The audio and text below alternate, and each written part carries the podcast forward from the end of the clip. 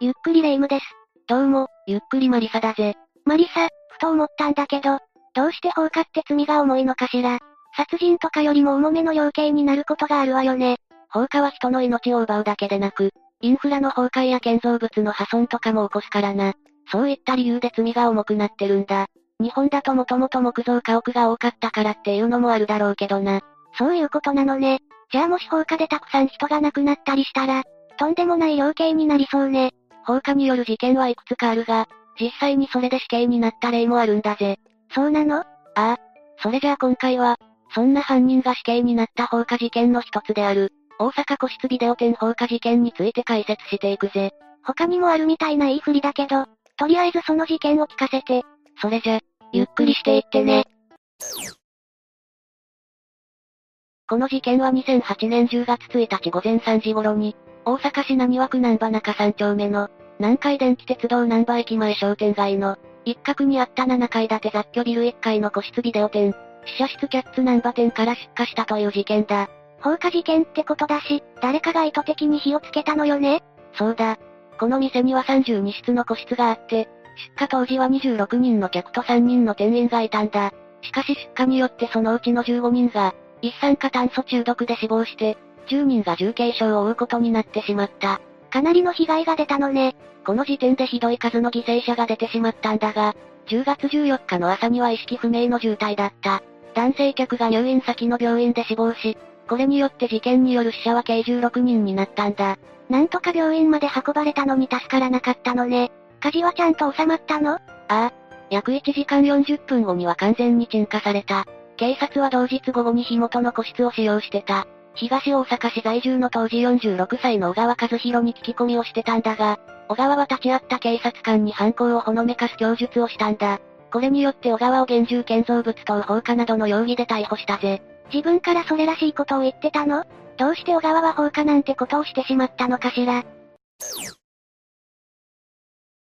小川が当日どういった行動をとったのかを話す前に、彼がどういった人間なのかについて話していくぞ。小川は大阪府内の高校を卒業後、トラック配達助手として働き始めたんだ。しかしほどなくして転職し、今度はパナソニックでライン工として働くようになった。その段階では特におかしな点はないわね。25歳の時には社内で知り合った女性と結婚して、長男と長女を授かったんだが、31、2歳頃に離婚してしまったらしい。その結果小川は長男の親権者となって、自身の母親と共に3人で生活をし始めたそうだ。何があって離婚したのかはわからないけど、理由によってはショックを受けてそうね。実際、小川にとって家族がバラバラになったことは、ショックだったらしく、人生を悲観して、自宅の風呂場で手首を切って、腹を刺すという自殺を図ったことがあったんだ。自殺未遂の経験があったのね。ただ、この時は自分で119番通報をして、病院に搬送されて助かったんだ。その後、職場に復帰したものの、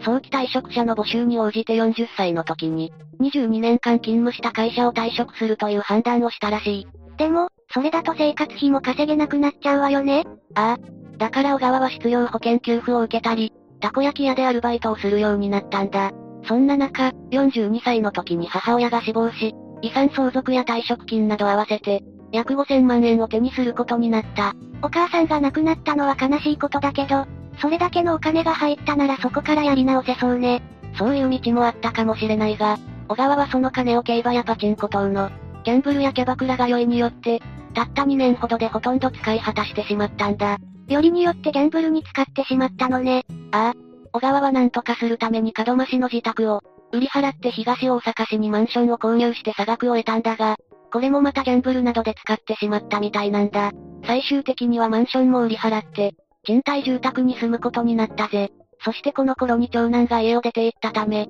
小川は一人で暮らすようになったんだ。とうとう一人ぼっちになってしまったのね。一人になった小川は、2006年11月頃からタクシーや運転代行業者の運転手として働き始めたんだが、2007年2月に心臓の病気で1ヶ月ほど入院してるんだ。そして同年の11月頃には仕事をしなくなった。心臓の病気で入院してたわけだし、なかなか復帰できなかったのかしらね。そのあたりは不明だが、この頃、小川は、他人の養子になったら10万円やるという話に乗って、養子縁組をしてるんだ。これはいわゆる戸籍売買で、多重債務者に対して借金返済の一環として行われることがあるんだ。戸籍売買って、やっちゃいけないことなんじゃないの？一応本人同士の間で売買が成立してる分には、罪には問われないらしいぜ。ただ戸籍を偽装してるのは確かだから、戸籍謄本の交付を受けたりすると犯罪になるみたいだな。小川もこの件で戸籍を元に戻そうとした際に、逆にお金を請求されて、弁護士に相談したみたいだからな。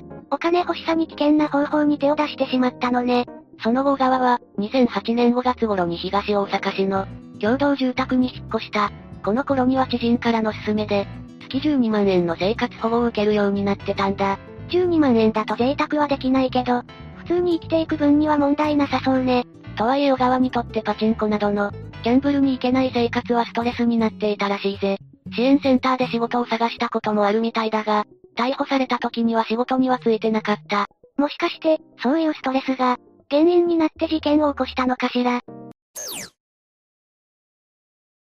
じゃあここからは、小川が放火事件を、起こすまでの流れを話していくぜ。実は小川は、事件の2日前に震災橋で、ある占い師と知り合ってるんだ。この占い師には、離婚や自殺未遂等の話を、打ち明けてたらしく、指輪や数珠、時計などを、もらって親しい間柄になってたそうだ。そして事件当日も、小川は占い師と一緒にいたんだ。急にうさんくさい人が出てきたわね。この占い師がどういった目的で小川と親しくしたのかは、憶測の域を出ないから触れないが、小川は事件前日の9月30日の日中に、占い師の知人の宗教施設について行き、深夜頃に大阪市内に戻ってきたんだ。わざわざそんなところにまで行ってるあたり、かなり浸水してるように見えるわね。ラーメン店で食事をした後に占い師から、AV 見れるとこに行こうかと誘われたことで、宿泊も兼ねて事件現場である、キャッツナンバ店に向かったそうだ。二人が店内に入ったのは、10月1日午前1時15分頃だった。小川本人の意思で入ったというよりは、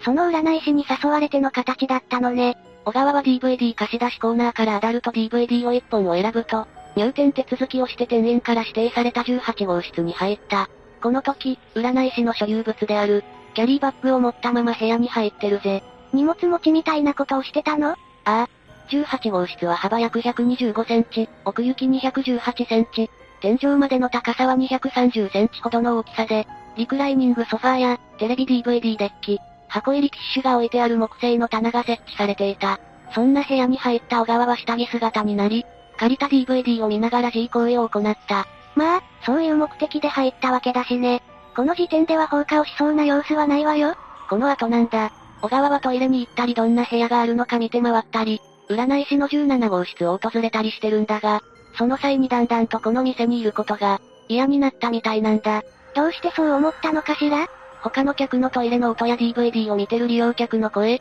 部屋の狭さなどが理由だったみたいだな。ただ、そこにいるのが嫌になっただけならよかったんだが、小川は良くない方向に思考を働かせてしまった。自分はこんな場所にいる奴らと同じレベルなのかと感じ、惨めな気持ちになったらしいんだ。だったら占い師に一声かけるなりして店を出ればよかったのにね。家だってないわけじゃないんだから。この時の小川がそこに残ろうと考えた理由は定かじゃないが、眠ろうにも眠れずイライラと惨めさで、どんどん人生を悲観する気持ちが高まったそうだ。そしてついに何もかも嫌になった、ここで死のう、という考えを持ってしまった。自殺未遂をした前例があるから、もともとあまりポジティブな人ではないと思うけど、ちょっと身勝手すぎて理解が進まないわ。小川は部屋に置いてあったティッシュペーパー、4、5枚を丸めてキャリーバッグに入れると、それにライターで火をつけた。このキャリーバッグには占い師の商売道具以外に、衣類や新聞紙が入ってたんだが、それらに燃え移ったことで火は大きくなってしまったんだ。自分の持ち物に放火したんじゃなくて、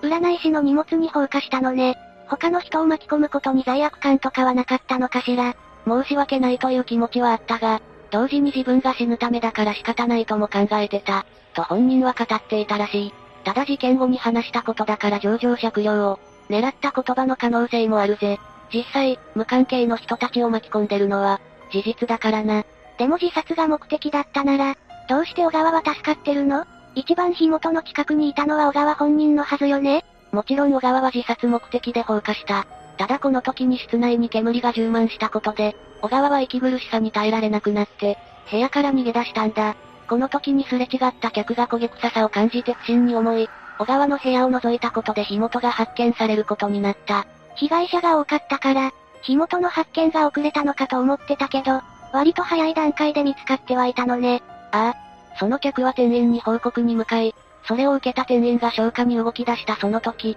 何かに引火したのか爆発音が響いたそうだ。それが原因なのか店内は停電になって真っ暗になり、火はたくさんの可燃物に燃え広がっていった。停電だと混乱が起こるでしょうし、避難誘導も難しくなりそうね。もちろん店員は大声で、避難を呼びかけたみたいなんだが、事件が起こったのは深夜だったということもあって、寝てる人やヘッドホンをしている人が多かったんだ。しかも気づいたとしても、人煙のせいで逃げるのは困難な状況になってた。そういえば深夜だったのよね。それだと停電による影響はさらに大きいでしょうし、寝てる人がいるのも当然だわ。午前2時57分頃には店員が119番通報をし、消防車救急車合わせて40台と127名が、現場に到着して、消火活動と救助活動が開始された。火災発生直前に怪しい挙動をしてた小川を、店員が問い詰めると、小川は、すみません。保証もします。弁護士もつけます。と言ったらしいぜ。保証もしますとか言ってるけど、そういう問題じゃないわよね。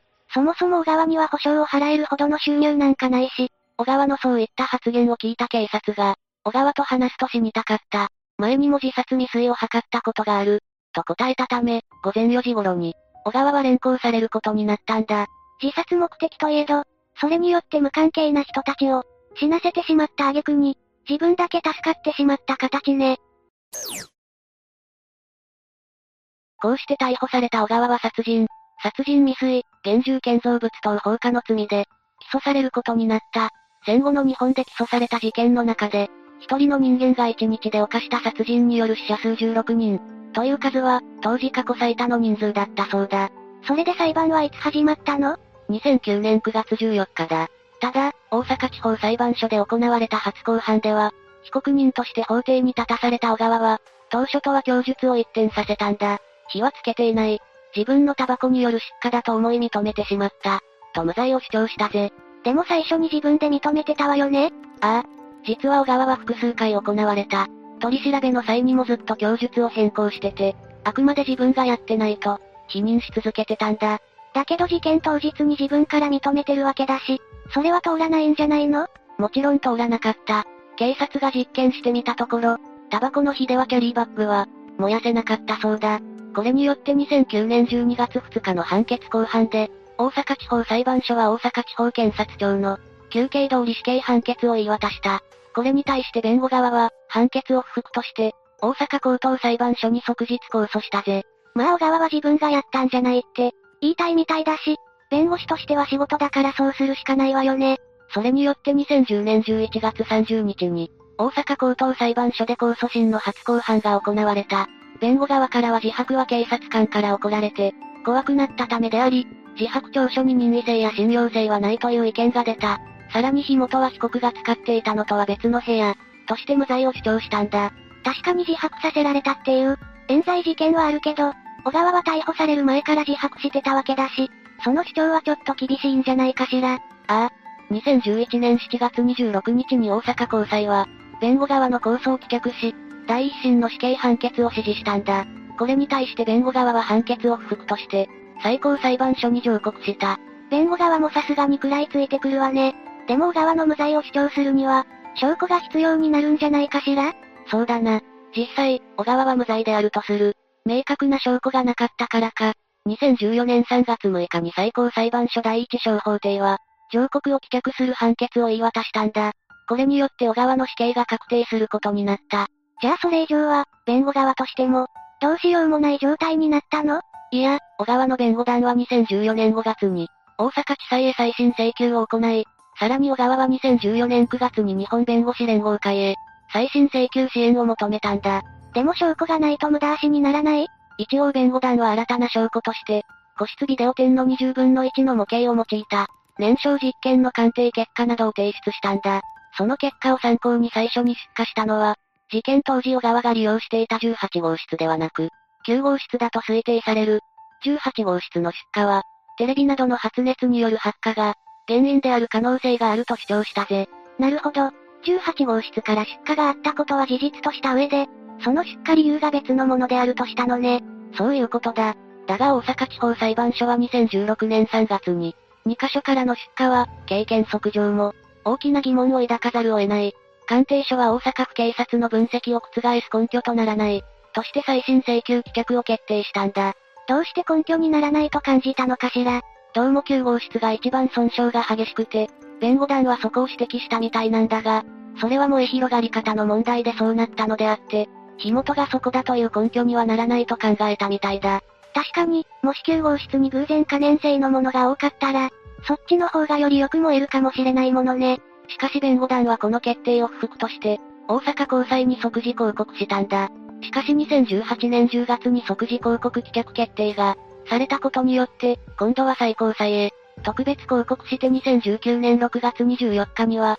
小川からの要請を受けてこの事件を、冤罪の可能性が高いと判断した。日本弁護士連合会が再審請求を、支援することを発表したんだ。でもちょっと不思議な感じがするわね。いくら仕事とはいえ、どうして弁護団は、そこまでしつこく食らいついたのかしら。何か小川が無罪だっていう、可能性を示す根拠があったりするの？それについてはこの後に触れていくぜ。最高裁第三小法廷は、小川からの特別抗告を、棄却する決定を2019年7月17日付で出したため、再審請求棄却決定が確定することになった。しかし同年11月には第二次再審請求が行われて、2021年1月12日までに弁護団が火元が異なる、可能性を示す燃焼実験の結果を、大阪地裁に提出したんだ。その結果はどうなったの？特にその後に関して情報が確認できてない。少なくとも確定してるのは、小川は死刑囚として収監されてるってことだけだ。やっぱり逮捕前から自白してたから、それが響いてる感じがあるわね。弁護団があそこまで食いつく理由、として考えられるのは、ビルの安全性に、問題があったとされてるからなんだ。何か良くない部分があったの？いくつかあるんだが、一部を挙げると、窓や排煙設備がなく、各個室での、非常用照明もなく、通路壁の一部に、何年建材の使用がなかった。これら3点が建築基準法に違反していたとか、事件発生時、火災報知器のベルは一旦は鳴ったが、同ビルの防火管理者でもあった管理人が、タバコの煙による誤作動と思い込んでベルを止めた。といった部分が問題とされてるんだ。今挙げた二つだけでも大問題じゃないの。確かにそういった問題があったなら、小川が無罪だっていう根拠として使われそうではあるわね。ただ、これに関して大阪府警は、2009年9月30日に店やビル管理会社について、業務上過失致死傷罪での立件を断念してるんだ。理由としては窓や排煙設備などが、備え付けられていたとしても、被害状況は変わらない。というのが挙げられているぜ。小川自身が最初に認めてて、しかも意図的に放火したわけだしね。仮に問題があったとしても、そういった部分は関係なく同じくらいの、被害者が出てたかもしれないわ。大規模な火災があるたびに、消防法は改正されていくから、古いビルがすぐにそれに対応できるかというと、ほぼ不可能に近いからな。火災報知器のベルを止めたのは例外としても、内部構造などに関しては、問題にするのは難しいのかもしれないな。そもそも小川が放火しなければそれで済んだ話だしね。以上が大阪個室ビデオ店放火事件だ。たった一人の身勝手な目的のせいで、無関係の人たちが巻き込まれた複雑な事件だったわ。占い師としても小川がそんなことするなんて、思ってなかったでしょうけど、あくまで親しい知人って関係性だったからな。完全に想定外の行動だったと思うぜ。死刑一つで亡くなった人たちへの償いが、できるわけではないけど、亡くなられた方々へのご冥福をお祈りするわ。そうだな。それと小川を擁護するつもりは一切ないが、もし何か精神的に辛かったり困ったりした時は、しっかりカウンセリングを受けてほしいぜ。そうすることでこういった事件を、未然に防げるかもしれないからな。周りを巻き込むのは最悪なパターンだものね。というわけで、今回は、大阪個室ビデオ店放火事件について紹介したぜ。それでは、次回もゆっくりしていってね。